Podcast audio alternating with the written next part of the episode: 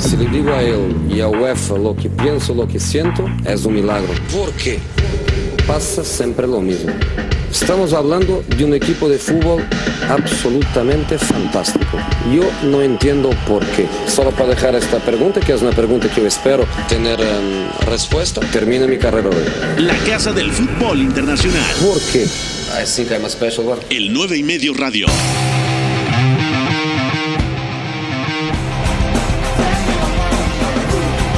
Son las 3 de la tarde con 58 minutos. Lista la final de la UEFA Champions League que tendremos aquí a través de W Deportes. Bayern Múnich, tras derrotar 3 a 0 al Olympique de Lyon, enfrentará al Paris Saint-Germain. Mucho que platicar, mi querido Javidú. Los saludo en los controles, también en la producción, al amo del rock y, por supuesto, a Beto González. Ya viene, me parece que también Eduardo Zurita. Bueno, vamos, mucho que platicar. Ya arranca el 9 y medio. Esto es el 9 y medio radio. Beto González, muy buenas, ¿cómo le va? ¿Todo bien? Todavía no está el señor Beto González, ya, ya vendrá el señor Beto González a platicar sobre la final de la UEFA Champions League. Repito, ya tenemos finalistas, lo podrán disfrutar aquí a través de W Deportes. El Bayern Múnich le ha ganado 3 a 0 al Olympique Lyon con una exhibición de Serge Gnabry. Partido en términos generales muy superior el Bayern, aunque el Olympique Lyon los primeros minutos ha incomodado muchísimo al conjunto bávaro que sigue dejando dudas en transición defensiva. Y ojo, porque en la final enfrentará a Mbappé, enfrentará a Neymar, enfrentará a Ángel Di María. Así que cuidado, ¿eh? Si el Bayern Múnich no muestra solidez defensiva, puede meterse en un grave problema. Bueno, mi querido Javidú, le tengo una encuesta. Tenemos encuesta del día porque yo tengo que frotar la lámpara y sacar la encuesta del día sobre la final de Champions. La encuesta del día. En el 9 y medio radio. Le pedimos a toda la gente que a través del hashtag el 9 y medio radio nos diga en la cuenta de Twitter quién va a ganar la final de la UEFA Champions League. ¿El Bayern Múnich o el Paris Saint-Germain que ayer le pasó por encima al RB Leipzig? Dos opciones. Beto González, muy buenas, bienvenido al 9 y medio radio, ¿cómo te va? Todo muy bien, Pepe, gracias. ¿Tú cómo estás? Supongo que feliz después de que se hizo justicia porque lo de León había sido demasiado accidental y hoy me parece que se demostró un poco más. Sí, pero los primeros minutos el León volvió a incomodar al Bayern Múnich. Notó las costuras del equipo de Hans-Dieter Flick y yo creo que lo más justo, sabemos que en el fútbol no hay de merecimientos, pero creo que el 3-0 para lo que vimos en el trámite de partido quizá es lógico, pero lo normal es que León se hubiera puesto al frente en el marcador porque tuvo hasta tres ocasiones. Sí, es cierto, aunque luego también, más allá de la contundencia, la calidad te ayuda a definir esas situaciones, que precisamente fue lo que León logró hacer contra el Manchester City y hoy no logra hacerlo. Otra vez las áreas definiendo una eliminatoria de forma bastante importante, pero el Bayern Múnich eh, también es que es espectacular lo que logra porque aún en los momentos donde no juega bien, y lo hemos dicho aquí muchas veces durante los últimos meses, tiene la, capacidad y la posibilidad siempre de castigarte. Y lo hizo a la perfección, y ya nos meteremos más a fondo al análisis, pero hay una muy buena dirección de campo de, campo de Hans-Dieter Flick en el transcurso del primer tiempo que cambia las cosas. Te hago la pregunta, encuesta disponible en arroba el 9 y medio, pueden abrir comunicación con el hashtag el 9 y medio radio. Desde tu punto de vista, ¿quién ganará la final de Champions? Dos opciones. El Paris Saint-Germain, que decíamos hoy ha derrotado 3 a 0 al Olympique Lyon, o... Perdón, el Bayern Múnich, que hoy ha derrotado 3 a 0 al Olympique Lyon, o el Paris Saint-Germain, que ayer le pasó por encima al RB Leipzig. ¿Con quién te vas a quedar tú, Beto González? Con el Bayern Múnich. Es cierto que el Paris Saint-Germain tiene una calidad prácticamente inigualable arriba, que ese tridente eh, Mbappé y María Neymar es prácticamente imparable y que aun cuando el París no hace bien las cosas, Neymar solo es capaz de levantar una eliminatoria y que los tres juntos, ya lo vimos ayer, son una absoluta catástrofe para alguien que no defiende bien, ¿no? Sin embargo, a nivel general, más allá de estos tres de arriba, hombre por hombre y a nivel sistema me parece superior el Bayern Múnich y sobre todo considerando la diferencia de calidad que tiene el Paris Saint-Germain abajo contra la que tiene el Bayern Múnich arriba, el estado de forma de Robert Lewandowski, lo que está jugando Thomas Müller y, la capacidad demostrada de Hans Dieter también para ajustar durante el curso del partido, me parece que inclina las cosas hacia el Bayern Múnich y añado otra vez lo que decía ahorita, aún sufriendo va a tener la capacidad y sobre todo los argumentos desde la pizarra y desde lo mental para castigar a un Paris Saint Germain que en algún punto seguramente le complicará bastante las cosas. Yo me quedo con el Bayern. Te vas a quedar con el Bayern. Yo voy a decir el Paris Saint Germain. Creo que el Bayern es favorito. El Bayern, eh, lo hemos dicho prácticamente cada programa, es el mejor equipo de todo 2020. El Bayern hoy no da su mejor exhibición. Creo que el Barcelona también en cuartos de final hasta el minuto 25 mm, demostró que el Bayern defensivamente es un equipo no tan fiable como parece. El Lyon hoy hasta el minuto 30 compitió, marcó el segundo gol el conjunto ávaro y se fue del partido, se diluyó completamente el conjunto dirigido por Rudy García. ¿A qué voy con todo esto? Creo que teniendo enfrente a Mbappé, a Neymar y a Di María, puede competir y puede sorprender el Paris Saint Germain y ganar su primera Champions. No sé por qué le tienes tan poquita fe al mejor Neymar. No, no, no, no, yo no le resto fe a Neymar ni al tridente que hay arriba. Es que justamente empecé mi argumento con eso porque tiene la capacidad de condicionarte absolutamente todo. Sin embargo, lo que tiene ahí arriba el París no lo tiene abajo. Y el Bayern Múnich, siendo lo que es, la pegada que tiene, los argumentos tácticos, el nivel de las piezas hombre por hombre, y sobre todo, es cierto, Thiago Silva ha venido dando buenos partidos, pero ya tiene 35 años, un Presnel Kimpembe que no es del todo fiable, Marquinhos que también de repente reluce en sus costuras. A mí me parece que lo que el París pueda hacer arriba seguramente podrá destruirse abajo.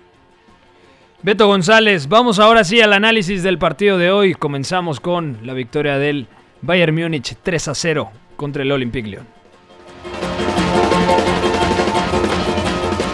Y la tiene Nabri, viene avanzando. Sigue Nabri, sigue Nabri de zurda, golazo. ¡Gol!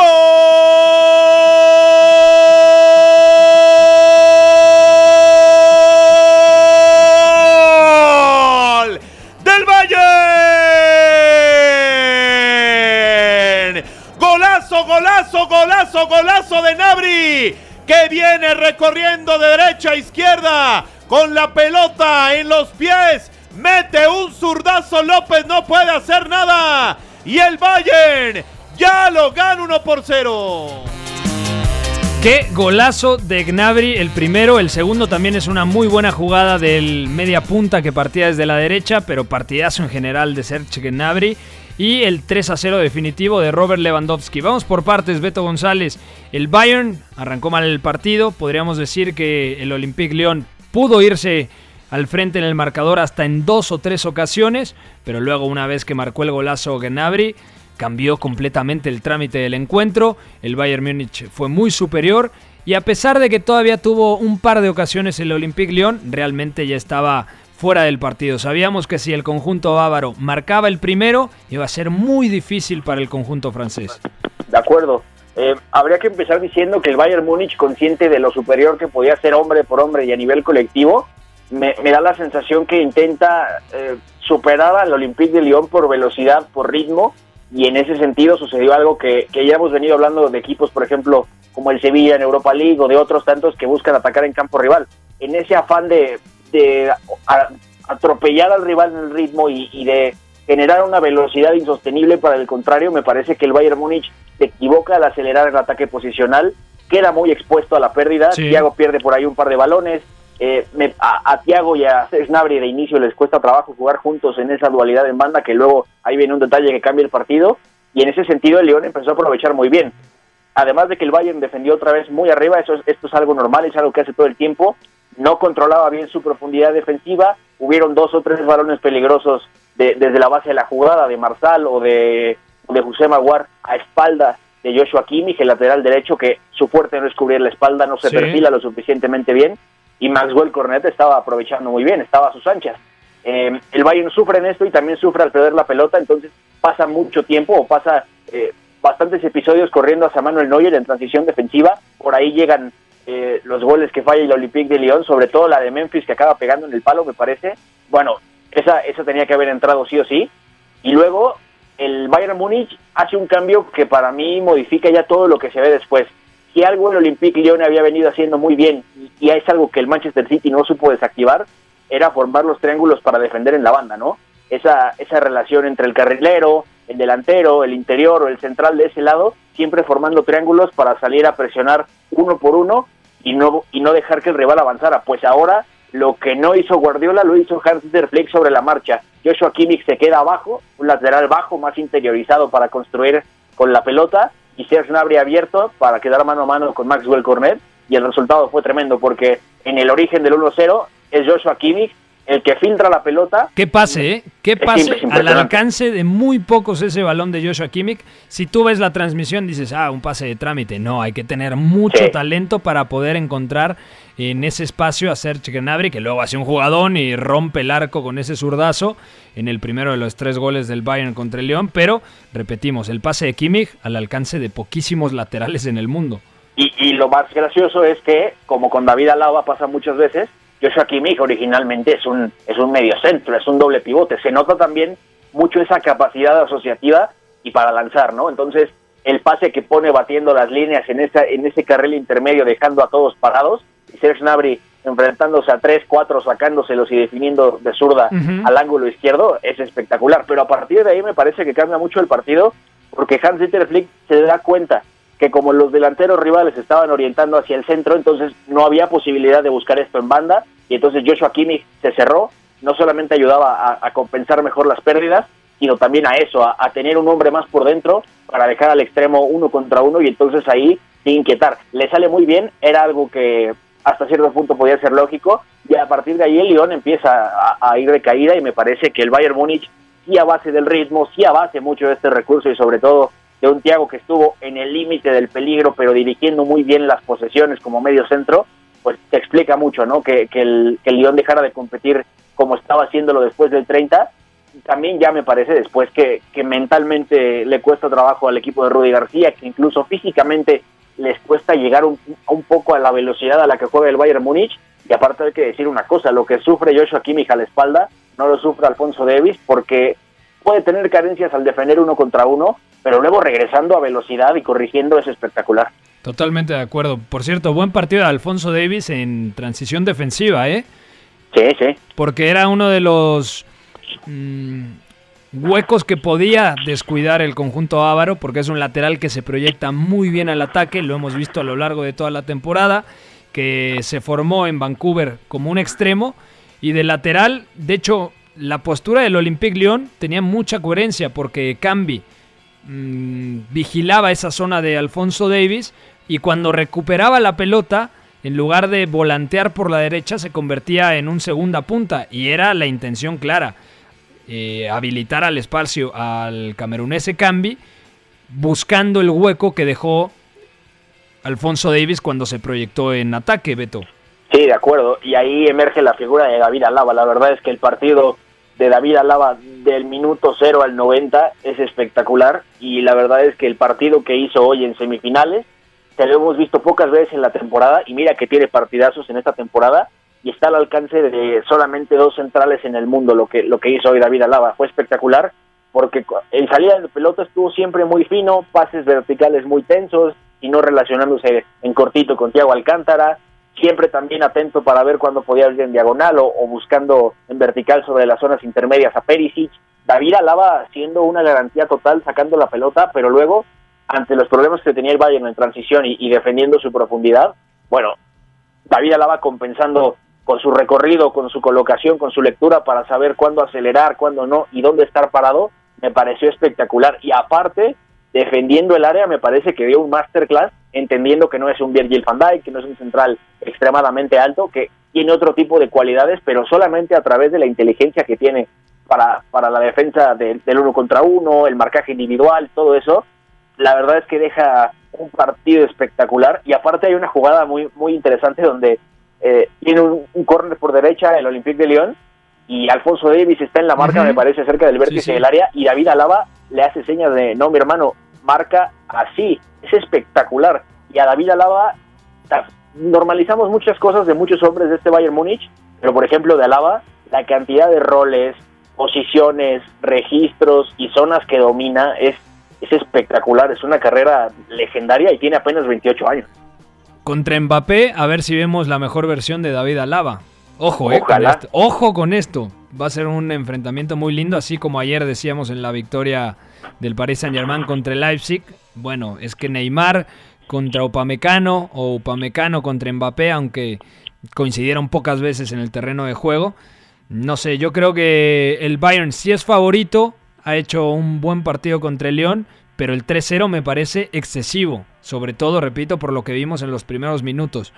El partido de Gnabry, obviamente los reflectores se los lleva a Robert Lewandowski porque marcó su gol número 15 en esta Champions, pero lo de Gnabry ya había jugado muy bien contra el Barcelona, de hecho habilita a Perisic en me parece que es el segundo gol o en el primer gol, no recuerdo, en el 2 a 1 contra el Barça y hoy hace una anotación magistral en el primer gol, participa en la elaboración del segundo que termina definiendo.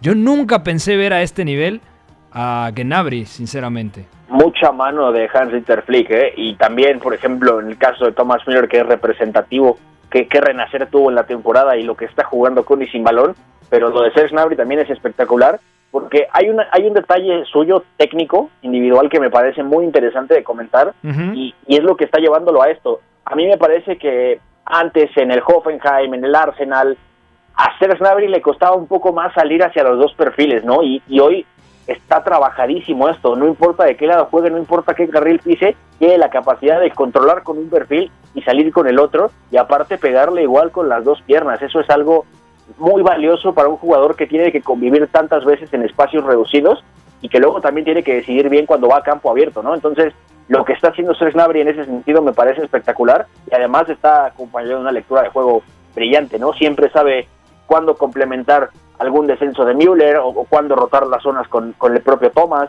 y no cuándo intercambiarlas con Lewandowski. Está hecho un jugadorazo y lo del gol hoy pues es un síntoma chiquito, la verdad es que ya venía teniendo meses muy importantes.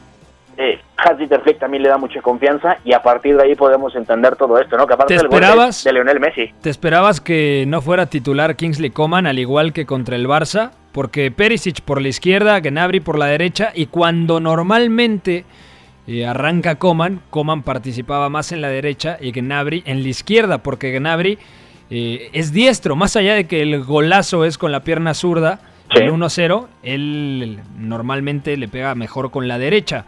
Entonces, ¿tú te esperabas realmente que fuera suplente Kingsley Coman de nuevo? No del todo, pero me parecía un poco coherente entendiendo que Alfonso Davis mano a mano sobre Leo Dubois podía tener mucha ventaja eh, por velocidad y por, por la capacidad de completar recorridos más rápido, ¿no? Y, y claro, por esa capacidad de defender la espalda a velocidad, corrigiendo.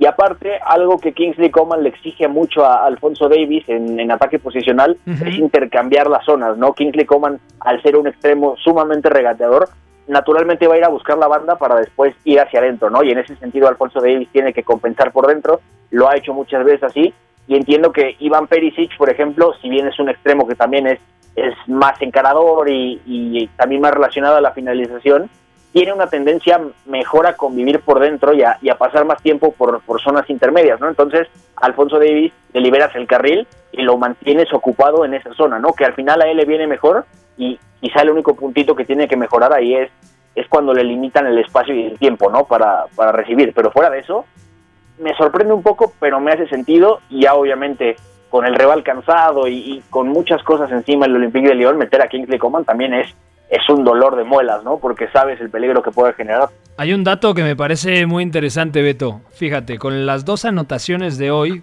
contra eh, el Olympique Lyon, Serge Gnabry, o sea, sumando Bundesliga, Liga de Campeones y la Copa de Alemania, mejor conocido como Pokal, tiene 37 eh, goles producidos entre anotaciones y asistencias. Es una verdadera locura, ¿eh? 37 eh, es- son cifras de Kevin De Bruyne. No te voy a De- decir Messi no te voy a decir Messi o Cristiano Ronaldo porque la superan, pero son números de uno de los mejores atacantes, no solamente de la Bundesliga, sino de toda Europa, ¿eh? De acuerdo, pero si nos ponemos con datos aquí, también hay que voltear a ver a Robert Lewandowski, porque es cierto que aparece tarde, tiene un partido más discreto, pero termina siendo un golazo tremendo con la cabeza en el 3-0, ganándole el salto también a, a Marcelo de forma muy, muy sencilla. Pero lo de Robert Lewandowski me parece colosal, porque ya decías, llegó a 15 goles en esta edición de la Champions, está a dos del récord de Cristiano de la temporada 15-16, si no, si no me equivoco. Y además, si vemos la suma de Robert Lewandowski en la temporada, por favor, tiene 55 goles y 9 asistencias en todas las competencias. Recordando que en Bundesliga marcó prácticamente... 34. Eh, Exactamente, a ritmo de a gol por jornada, ¿no? Y llegar a 64 goles producidos en la temporada, buah, es que es una locura y sobre todo pensando que Lewandowski ahora, 2019-2020, Sí. no es el mismo de 2012-2014, tampoco es el mismo de la 15-16, pero a mí me parece que su relación con el gol está más, más prolífica que nunca, pero también es cierto que ya su influencia en el juego es otra cosa porque esto es una, una opinión muy personal, ya, ya él tácticamente está en un nivel superior al de esas dos versiones que tanto nos gustaron, ¿no? Ya sabe, ya es un delantero mucho más asociativo, le cuesta muy poco trabajo vaciar su zona, siempre aparece bien complementándose con Thomas Müller y, o el mediapunta de cualquier lado por abajo, o, o él descendiendo. O sea, es una cosa impresionante. A lo mejor el nivel no es como el de esas dos versiones que tanto nos, nos fascinaron, pero ya es, es innegable que este año puede ser uno de los mejores de su carrera, sin lugar a dudas. Yo creo que sí. Lewandowski, mira, sería justo que, la carrera del polaco terminara al menos con una Champions. Porque hay que recordar, la última vez que el Bayern ganó una Champions fue en 2013 y el polaco todavía no estaba en el conjunto bávaro. El polaco jugaba en el Borussia Dortmund, que precisamente perdió la final contra el Bayern. Entonces yo creo que por todo lo que ha hecho en la Bundesliga, tanto con el Borussia Dortmund de Jürgen Klopp como en el Bayern, con todos los entrenadores que ha tenido, desde Flick, este último, pasando por Kovac, obviamente, Ancelotti, Pep Guardiola, eh, la segunda breve etapa de Jupp Heynckes. O sea, yo creo que Lewandowski, mm, la carrera de Lewandowski sería normal que, tuviera una Champions, porque es uno de los mejores atacantes de la década, Beto. Y a, a mí me, me genera nostalgia, porque, no sé, difícilmente vamos a volver a ver una, una generación con tres delanteros tan buenos como los tuvimos últimamente, con Luis Suárez, que ya no está ni siquiera al 60-70% de lo que le conocimos, tanto en la parte final con el Liverpool como obviamente en sus primeras temporadas con el Barcelona, Karim Benzema que sigue en un estado de forma pletórico y el propio Robert Lewandowski, cada uno siendo distintos, pero para mí los tres mejores atacantes de esta época. De acuerdo, y, hablando de nostalgia, pues también hablar del dominio de la década del Bayern Múnich, porque es un equipo que ya jugó siete semifinales en la década y eso no es ni remotamente normal. Estamos hablando que, que jugó la de 2012, que la gana el Barcelona y luego pierde la final en Múnich en casa contra el Chelsea, ¿no? Juega la de la de 2013 contra ah, perdón, la de 2012 la juega contra el Real Madrid, la de 2013 contra el Barcelona, luego las tres seguidas de Guardiola que fueron Atlético, eh, Real Madrid, eh, Barcelona y Atlético, luego la de 2017 con Henkes y luego esta. No, no es ni de cerca normal que un club juegue siete semifinales en la década, Claro. que tenga 15 semifinales de Champions en la historia, que aparte es un tricampeón eh, hombro con hombro, que esto es algo que decirlo, en la, en la década de los 70 el Bayern Múnich fue tricampeón hombro con hombro de Europa, y además, más allá de que no haya ganado una Champions en siete años, también estamos hablando de un equipo que tiene, debe ser el segundo o tercer equipo con más finales europeas en la historia del, fútbol. Tiene con la que va a jugar el domingo 11, pero ojo, y esto también es un factor que podríamos meter aquí en el análisis, es el que más ha perdido. El Bayern Múnich ha jugado 10 finales, va por la undécima y perdió 5. Así que también eso es interesante de ver. Sí, la última que perdió eh, fue en la, tirando de memoria, 2010. exactamente, en el Contra el Santiago Inter. Bernabéu contra el Inter de Milán, de José, de tu amigo José Mourinho. Sí, exactamente. Era un equipazo, ¿no? Y, y además, fíjate, otra otra cosa, y, y es curioso porque vamos abriendo eh, recuerdos que, que producen nostalgia. Precisamente el resultado de hoy contra el León de Rudy García es el que se vio en la semifinal de vuelta en León en 2010. Este Bayern también le ganó 3-0 a ese León de Claude Puel con hat-trick de Vic Aulich, que ya lo comentábamos 4-0 ayer por global. ¿no? Exactamente, con gol si no me equivoco, de Miroslav Klose en Múnich, en la ida. Totalmente de acuerdo. Aquel equipo que todavía estaban Robben, eh, Olic, que hoy escuchaba en la transmisión que el Tibu Elguea decía que es eh, segundo entrenador de la selección croata. También estaba Miroslav Klose, ¿no? que hoy es entrenador exactamente. Y, Miro Klose hoy... Ah, pues Miro Klose hoy es parte del staff técnico de Hans-Dieter Flick, imagínate. Claro.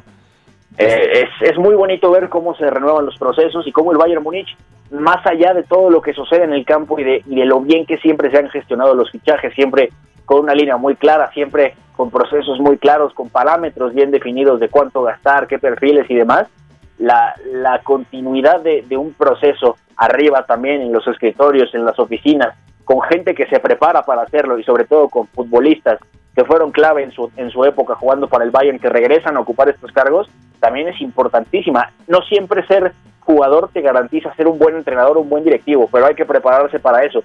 Y en ese sentido, la cantidad de exjugadores que hoy están al frente en el Bayern Múnich y la continuidad de esa línea de trabajo que han tenido desde prácticamente desde el año 2000. Salihamidzic, por ejemplo, ¿no? Que... Hasan Salihamidzic es un ejemplo. Oliver Kahn, que es, muy cercano a Karl-Heinz Rummenigge, por ejemplo. De acuerdo, que Kahn me parece que va a sustituir a Rummenigge ya muy pronto, o sea, se va a acercar. Sí. sí, sí, entonces yo creo... Siempre ha tenido esta cercanía a los exfutbolistas eh, alemanes con ciertos clubes. Ha pasado lo mismo con el Schalke 04 y obviamente con el Borussia Dortmund, ¿no? El caso de Lars Ricken, de Matthias Sammer en su momento. Entonces, bueno, eh, así está la estructura del Bayern Múnich que jugará su jugará la final contra el Paris Saint-Germain. Entonces tú dices favorito el conjunto bávaro. Sí. Yo digo que lo gana el Paris Saint-Germain pese a que es favorito el equipo de Hans-Dieter Flick. No sé por qué tengo esa sensación de que puede penalizar muchísimo el Bayern el tema de, no ser 100% fiable en transición defensiva. Me parece que es mejor equipo que el Bayern, que el París, perdón, pero el conjunto dirigido por Thomas Tuchel le puede dar la vuelta. Tiene demasiado talento individual y ya demostró contra el Leipzig que también eh, tiene argumentos desde lo colectivo. Y no solamente contra el Leipzig, sino en general me parece que Thomas Tuchel ha tenido algunas complicaciones en la temporada, pero tácticamente ¿eh? ha evolucionado a veces 4-3-3, ese 4-2-4 prácticamente, muy ofensivo, con la nueva posición de Neymar. Hemos visto al Neymar más media punta posible, más playmaker. Entonces yo creo que Thomas Tuchel tiene mucho que decir en esta gran final que tendremos aquí a través de la frecuencia de la Champions 730 de AM y 96.9 de FM, W Deportes y W Radio. Vamos a ir a una pausa, Beto. Todavía nos queda platicar algo de Barcelona y por supuesto todas las noticias del mercado y la rumorología de fichajes. No se mueva, seguimos en el 9 y medio radio. No es que no te entiendas, que hablas muy raro. Si tú ya sabes más que yo, perfecto, tira, vamos a ver. Habla de lo que quieras, yo te contesto de lo que me dices. El análisis es bastante superficial, bastante gratuito. ¿El apellido? ¿Cómo es el apellido? El 9 y medio radio. Correcto. Siguiente pregunta. Estamos de vuelta en el 9 y medio radio, 4.32 de la tarde. Gracias a toda la gente que nos sintoniza. Ayer ganó 3 a 0 el Paris Saint Germain al, al RB Leipzig y hoy ha ganado 3 a 0 el Bayern Múnich al Olympique Lyon con exhibición de Serge Gnabry. Beto González, vamos a pasar ahora con todos los rumores, muchas noticias, información de la Liga Española, también hay información de la Premier, también con el tema de la Serie A. Acá estoy revisando qué es lo que me dice en la escaleta el señor productor. Eh, para ver con qué seguimos después de este corte. Recordarle a toda la gente que la encuesta está disponible en arroba el 9 y medio y pueden abrir comunicación con nosotros a través del hashtag el 9 y medio radio. Vamos a seguir con información de la Serie A. Una giornata ricca chiaramente di, di emozioni, Serie A. ma che ci arrivo con tanta serenità e ci arrivo anche con tanta felicità. El 9 y medio radio. Ojo, Beto González, porque Fabio Paratici, director deportivo de la Juventus, está en Londres, según el portal Calciomercato. ¿Y por qué está en Londres? Porque está negociando, según algunos medios, el fichaje de Raúl Alonso Jiménez. ¿Humo o realidad?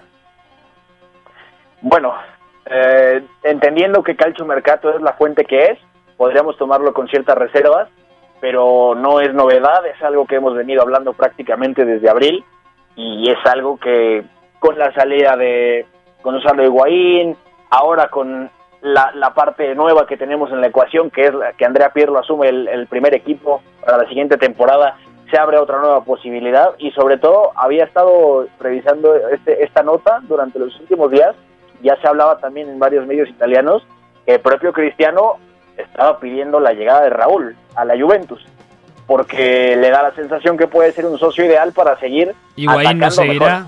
Higuaín. eso, esa es la clave. Claro. El tema es que tiene que desembolsar al menos 35 millones de euros. ¿Estamos de acuerdo? Sí, por supuesto. Eh, habrá que ver las salidas que haga también, porque de lo que se vaya el equipo, entre ellos Kedira, Les Matuidi, que ya se fue al, al Inter de Miami, pues habrá que ver también cuánto se reúne, ¿no? Para, para ver qué, qué, tanta caja se hace para pagar lo de Raúl, que, que, ya lo habíamos hablado eh, tú y yo varias veces aquí y en otros espacios. Menos de 30 millones los Wolves no van a aceptar, entendiendo que en su momento lo compraron por prácticamente 40. Y sobre todo porque no necesitan tanto dinero en, en los Wolves. Es cierto que no entraron a competiciones europeas, que se quedaron cortos en la recta final de la UEFA Europa League contra el Sevilla, pero las finanzas de los Wolves están bastante estables, por lo tanto no es necesario vender a Raúl Jiménez. Pero si llega la Juventus con 40 millones, mmm, ya te lo preguntas, ¿no?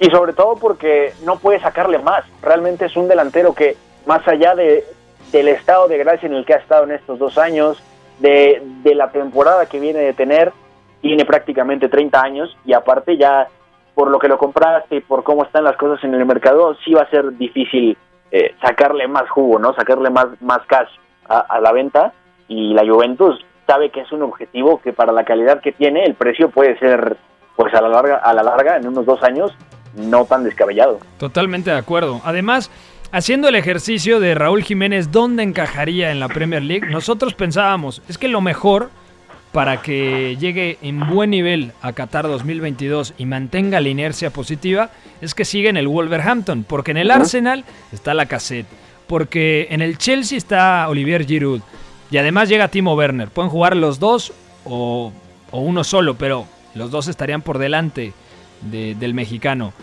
Volteas al Manchester United y temporadón de Marcial, ya afianzado como 9. Vas al Tottenham y dices, bueno, está Harry Kane. Eh, vas al Manchester City y dices, bueno, Sergio El Kun Agüero y Gabriel Jesús. Vas a... ¿Qué otro me falta de los grandes?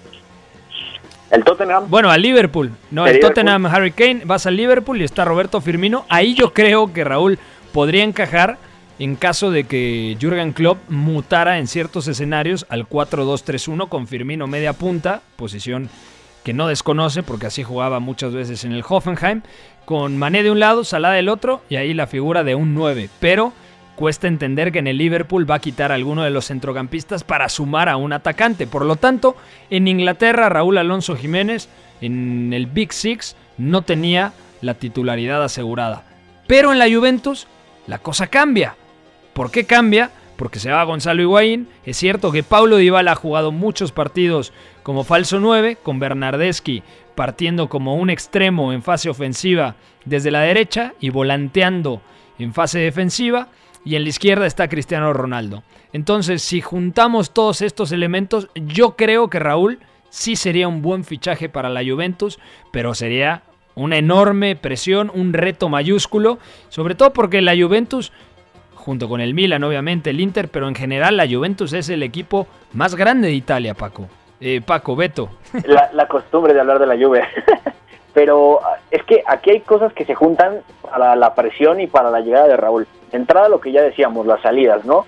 Eh, se fue Bles Matuidi, se va Sami Khedira, también se va Douglas Costa, por lo que apuntan los medios italianos, que, podrá, que por ahí también podría salir dinero para ficharlo y la salida de Douglas Costa a nivel estructura también abre la posibilidad que Raúl se asiente más como, como un 9 con, con más titularidad, con más protagonismo, entendiendo que a la derecha tendría que pasar Paulo Dybala, ¿no? Esto a reserva también de ver cuál va a ser la idea de Andrea Pirlo, ¿no? Que, que no tiene experiencia previa en los banquillos, que, que llegó eh, un día para, para dirigir al sub-23 de la Juventus y a los 10 ya era el entrenador, ¿no? Que además es un entrenador que, que apenas en septiembre recibe su licencia UEFA Pro, que eso es es interesante. Tiene que presentar su tesis todavía y defenderla, Sí. ¿no? Para que le den el título.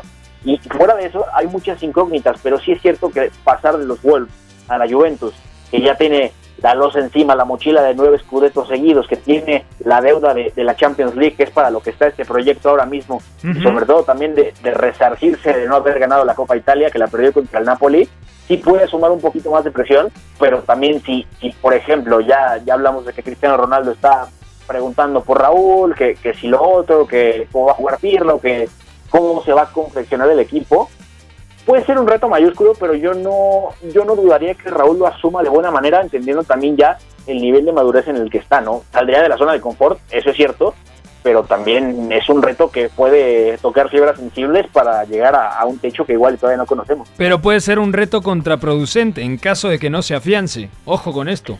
Claro, claro, sí, porque si, si no llega a caer bien, si no se adapta pronto, obviamente va a haber un, un bajón de nivel, podría estar en peligro su estado de forma hacia Qatar 2022, que Raúl es capital en ese proceso, y ya no digamos cómo puede irle a nivel club, a nivel local, ¿no? Con, con la afición de la Juventus, que es implacable.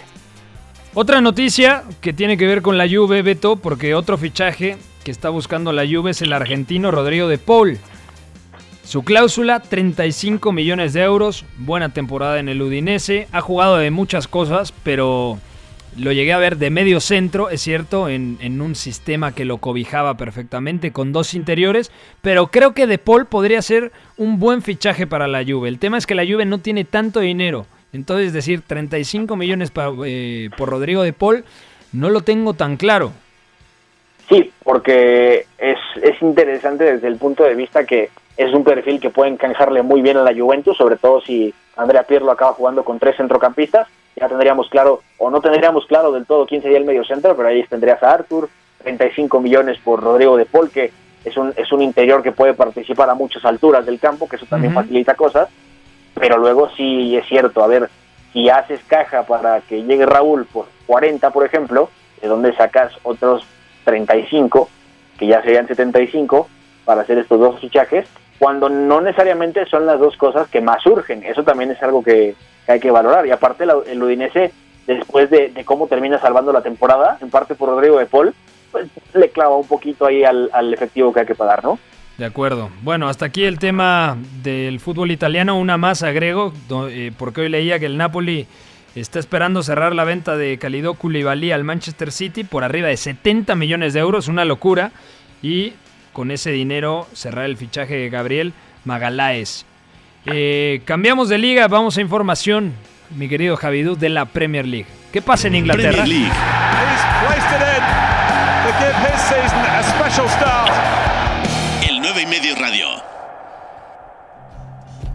Esto me suena a que hay muchísimo humo, Beto González, porque según Daily Mail, el Wolverhampton podría en el pondría en el mercado a Dama Traoré.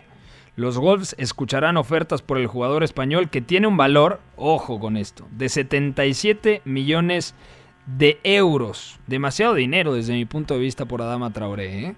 Y aparte, una cosa es que valga 77 millones y ¿Quién otra cosa paga? es que los Wolves, exactamente, una cosa es que los paga y otra cosa también es que los Wolves digan, bueno, vale 77, pero precio de pandemia mm, 50, 45 millones y aparte eh, está el tema de no todos tienen el dinero para pagar una cosa como esta, eso es importante decirlo.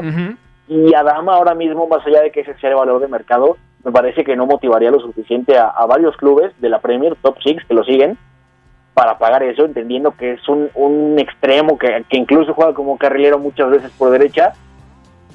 Por más que haya ratitos donde nos deja ver que, que hay una evolución en su lectura de juego, que, que está más fino en lo asociativo, sigue siendo ese, ese jugador que es un ferrocarril y que de repente le falta la pausa que, que lo haría llegar a un grande, ¿no? Que lo haría tener un lugar más importante en un grande, ¿no? Un poco exagerado.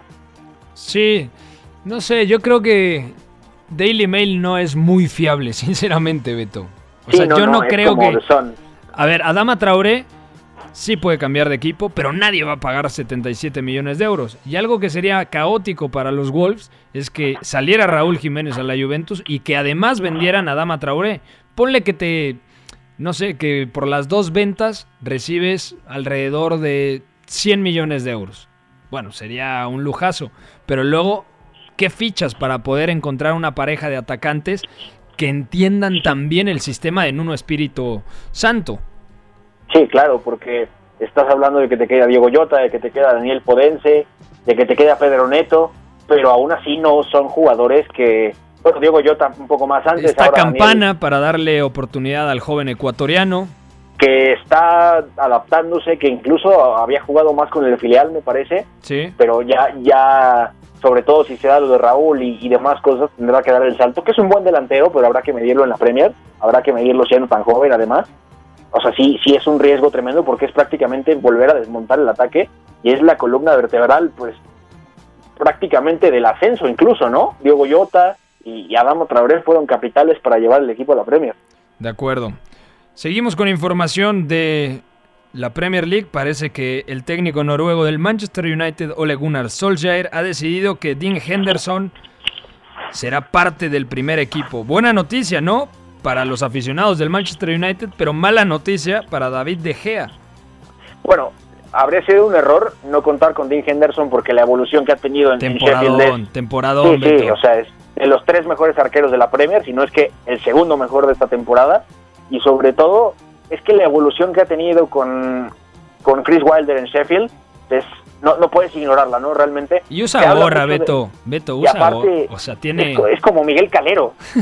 sí, sí. ¿Recuerdas que cuando acaba en, en, Pachuca a las 5 de la tarde, ¿no? Tiene mucho carisma.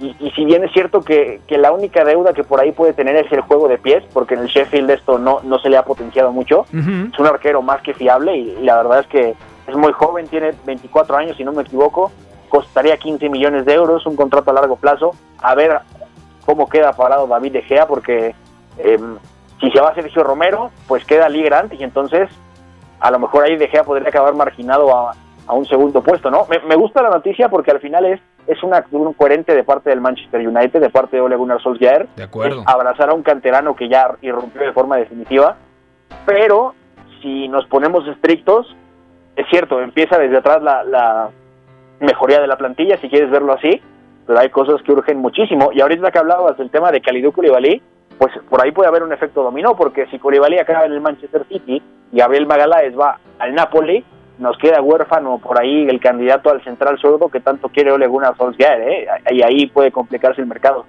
De acuerdo. Eh, vamos a cambiar de tema, vamos ahora con el fútbol español. ¿Qué pasa en la península ibérica? La Liga. El 9 y medio radio. Hasta con musiquita de fondo, ¿no? Ahí con Los el, el guitar- Sí, sí, sí. Wow. El diario Marca informa que Leo Messi sigue planteándose un futuro lejos del Barcelona. Nah, ¿Le vamos a creer a Marca? No lo sé, no lo creo, porque Kuman dijo que será pilar Messi del nuevo proyecto. A ver si es cierto, ¿no? Por su parte, Luis Suárez parece que será uno de los primeros en abandonar la institución blaugrana. Y, eh, según el partidazo de la COPE, la directiva del Fútbol Club Barcelona informó tanto a Sergio Busquets como a Sergi Roberto que sí cuentan con ellos para la siguiente temporada. Vamos por partes. Si Suárez sale, la, la afición del Barça preguntará ¿a dónde? ¿Qué es lo que se dice? ¿Regresa al Ajax? Sí, de hecho se ha hablado ya en medios holandeses y españoles que el representante del uruguayo ya ha estado en contacto con gente del Ajax, pero que el Barcelona no va a valorar una oferta inferior a los 25 o los 30 millones de euros, eh, si no me equivoco. Que el Ajax, ya estando en Champions y habiendo quedado como campeón teórico de, de la Eredivisie, pues tiene un poco más de dinero para invertir en esto, ¿no? Entendiendo también que, que tiene otra plantilla y que puede venirle bien este Suárez, que para acabar su periodo europeo puede ser interesante, ¿no? Pero ya la pregunta no es a dónde va Suárez, sino quién traes en lugar de Suárez, porque el Barcelona tiene una crisis bien profunda, deportiva, institucional y lógicamente económica, derivado de todo lo que se ha hecho mal, pero si le sumas la pandemia, pues es escandaloso, ¿no? Además, tiene encima una renovación del estadio que tiene que pagar, Claro. futbolistas que, que han sido la columna vertebral de una década muy, muy potente del Fútbol Club Barcelona, también desde la época de Guardiola, pero que ya están al final de su carrera y cobran un, un dineral. Es la masa salarial más, más gruesa del mundo, ¿no? Y eso, pues, no te va a permitir colocarlos en un equipo distinto, ¿no? No cualquiera se atrevería a llevárselo con ese sueldo, más allá de que no tenga que pagar. Entonces, es un problema, ¿no? Y aparte es un problema para Ronald Koeman porque va a asumir una plantilla con exactamente los mismos problemas que se encontraron tanto Valverde en 2017 y hasta cuando lo corrieron y por supuesto Quique Setién, ¿no? Entonces el problema sigue ahí. El tema es que el Barça tiene que vender para poder fichar. Porque se habla de Donny van de Beek, ayer lo platicábamos, creo que es un jugador que le gusta mucho a Koeman, eh, porque mm, Koeman en la selección holandesa últimamente utilizaba a Frenkie de Jong de medio centro, a Derron o a Proper como eh, interior, sobre todo a Derron, Vignaldum con mucho recorrido, pero en ese rol de interior de recorrido que tenía el futbolista de Liverpool, también utilizaba a Donny van de Beek. Y creo que... Exactamente, y creo que el Barcelona lo que más necesita hoy en día es un centrocampista, eh, centrocampista perdón, de la tercera altura del medio campo. ¿A qué me refiero con esto? Si Busquets es el que juega en la base de la jugada, o Frenkie de Jong, porque seguramente habrá recambio generacional, más allá de que Busquets a lo largo de la temporada seguramente sume muchos minutos. Luego está eh, el que juega entre líneas y luego el que busca ganarle constantemente la espalda al medio campo rival. Y ahí yo creo que necesita fichar sí o sí el Barça. Y Donny van de Beek, que tiene mucha energía para llegar desde atrás, que es un jugador quizá parecido a Thomas Müller, podría ser. Sí. Yo creo que sí podría compensar muchas carencias que tiene este Barcelona. No sé si para titular, indiscutible, también está Ricky Puig, hay que ver qué es lo que pasa con el joven canterano. Además es un chico de la casa, pero lo de Donny van de Beek cada vez suena con más fuerza. Bueno, es que también Ronald Koeman hoy en su conferencia de prensa de presentación soltó varias bombas, ¿no? Hablaba de, cómo ganar partidos, hablaba de que él siendo holandés, bueno, esto es un tópico, pero entiendo por qué lo dice, que él siendo holandés no, no tiene miedo de tirar de la cantera, de darle confianza, un, un, perfil muy fangal, si queremos ponerle una referencia, un perfil muy Cruyff incluso, que eso es otro tema y no nos meteremos en la discusión de Cruyffismo o no Cruyffismo, pero deja cosas interesantes que, que pueden anticiparnos un poquito qué planes tiene, ¿no? Ya que se queden Sergio Busquets, Sergi Roberto, es clave porque al final son dos piezas que a la estructura le hacen bien, que siguen haciendo cosas que, que son capitales para que funcione bien un equipo, pero luego sí es cierto que un perfil como Donny Van de arriba en esa tercera altura, aún sin animarnos a decir si el Barça de Kuman será 4-3-3, 4-2-3-1, una cosa de estas, eh, le viene muy bien, ¿no? Y aparte le da dinámica, le da velocidad entre líneas y le da ruptura, que es algo que el Barcelona ya acusó en 2018 en Roma, ya lo pasó en Liverpool en 2019 y en Lisboa le explotó en la cara, ¿no? Entonces, Jordi Alba, con 30, 31 años, estaba tirando rupturas hasta por derecha, ¿no? Y era el único. Eso te, te habla del mal crónico que existe. Y Donny van de Beek, más allá de que no es un futbolista que te rompa el espacio, y te da esa dinámica, ¿no? Ya también habrá que pensar en, algún lateral que pueda hacerlo por la izquierda, para Jordi Alba tenerlo dosificado, por la derecha, porque Nelson Semedo es un jugador que se ha quedado extremadamente corto para lo que es el Pero dicen que se queda, ¿eh? Ojo que dicen que Semedo es de los intocables junto con Griezmann y Ousmane Dembélé, o sea, el tema es... Griezmann se entiende. Claro, acaba de llegar. El problema es, quieren fichar, no tienen dinero, pero tampoco se ve que haya muchas ventas. El tema es, por ejemplo, si se va Luis Suárez, que es uno de los mejor pagados de la plantilla, pues por ahí podrías mover ficha, ¿no? Pero yo creo que tiene que... Un Titi también tiene que salir. Yo haría caja ¿eh? con Nelson Semedo, quizá eh, pensar en, no sé, vender a alguno de los canteranos, a Leñá quizá, pero es muy difícil la situación del Barça, sobre todo creo que puede desahogar el tema de los salarios con, el, con la venta de Suárez, ¿no? Sí, claro, sobre todo lo de Suárez y, quizá por ahí algún otro de los interiores, ¿no? Quizá Iván Rakitic, que es el que suena también mucho para, para quedar en la rampa de salida. Pensar mucho en los laterales, se, se habla de José Luis Gallá, del Valencia, que me parecería un lateral válido porque puede producirte al pie, pero también es muy bueno rompiendo el espacio eh, Serginho Dez, que es otro que suena mucho, Eric García, que puede ser un fichaje capital porque volvería a casa y volvería hecho un central muy completo, con solo 19 años y con muchísimo pecho, como sucesor de, Gerard Piqué, pero luego hay muchas incógnitas que justamente por este tema del dinero y por los salarios tan altos que tienen algunos, pues es muy difícil venderlos y si llegaron a irse gratis y, y rescindirles el contrato, pues entonces otro equipo tendría que asumir prácticamente el mismo sueldo que tiene, ¿no? Y difícilmente se bajarían el sueldo que tienen en Barcelona. Al final es una bola de nieve de problemas que Ronald Koeman va a asumir y no tenemos claro que vaya a suceder, pero lo que sí tenemos claro es que él se adaptará a lo que tenga porque ya lo ha hecho antes y porque es un buen entrenador, nada más que quizá no sea el hombre de futuro, considerando también que las elecciones son en marzo del año que viene y aparentemente la junta directiva que llegue pues no lo contemplará como su entrenador. De acuerdo, pues seguiremos analizando y dándole continuidad a todo el tema del Fútbol Club Barcelona. Repito, para toda la gente que nos está sintonizando, primero muchas gracias y segundo avisarles Ronald Koeman, el holandés, el que marcó el gol más importante en la historia del Fútbol Club Barcelona en aquella final de Champions en 1992 contra la Sampdoria. Eh, el portero era Gianluca Pagliuca.